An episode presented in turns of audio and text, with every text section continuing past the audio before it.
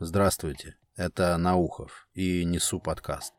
Огромное сердечное спасибо всем слушателям подкаста. Это было очень неожиданно и приятно увидеть, что число подписавшихся на подкаст стало вдруг отличаться от нуля. Это удивительно, потому что я стал сразу анализировать, как у меня в голове этот механизм работает, как я сам принимаю это решение подписаться или не подписаться вообще на какой-то источник контента. У меня совсем этих подписок немного оказалось, и я увидел, что в основе моего вот этого решения подписаться или пропустить, лежит все-таки некая логика. Во-первых, эти источники контента объединяют тот момент, что там, в этих источниках, меня никто не просит подписываться. Никто меня там не уговаривает и не склоняет. Там просто что-то происходит такое, чего я никак не могу, не должен пропустить. То есть я что-то потеряю, если не подпишусь. Да, вот он этот принцип. Я просто что-то потеряю, если не подпишусь вот сейчас.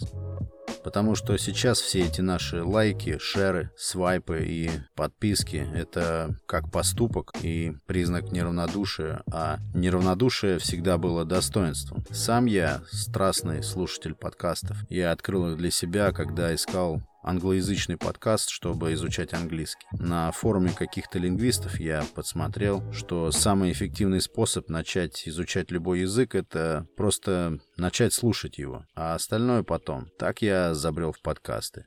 А потом там и остался, когда увидел это изобилие всякого интересного и, главное, разнообразного. Я стал буквально упарываться подкастами с утра и до ночи. А когда размышлял на тему, откуда родилась такая симпатия, любовь даже к подкастам, то я легко отыскал корни этой страсти.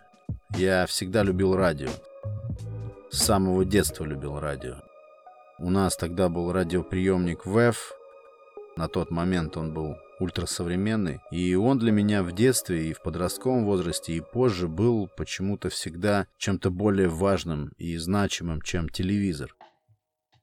Я очень любил с этим приемником забраться под одеяло перед сном, маскируясь от родителей, и тихонько слушать всякие полуночные передачи.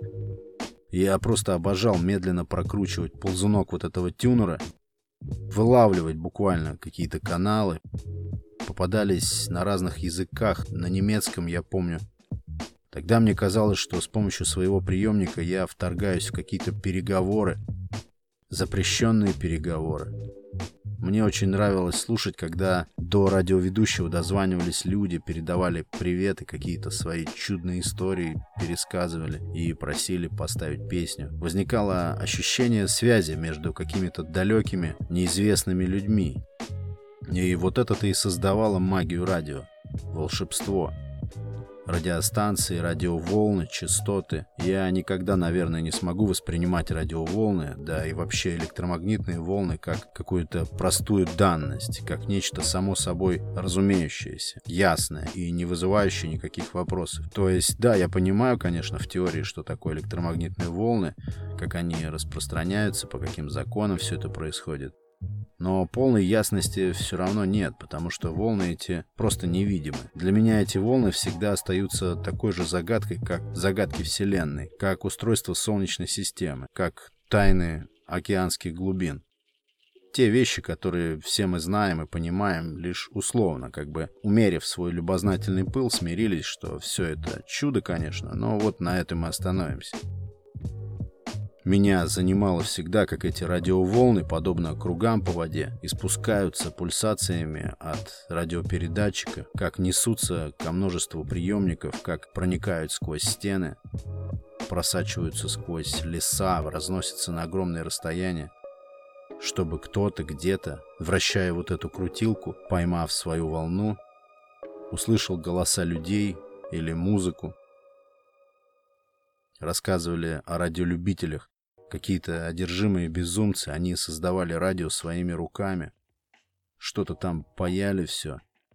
Была история, как такие радиолюбители брали с собой на вечернюю прогулку с девушкой свой самодельный какой-то транзистор, и в заранее согласованный момент на определенную волну выходил его товарищ, сидевший где-то в своей радиолаборатории, приставлял микрофон к динамику музыкального проигрывателя, и на другом конце раздавалась песня, и парень, гулявший с девушкой, объявлял ей, что это посвящено ей.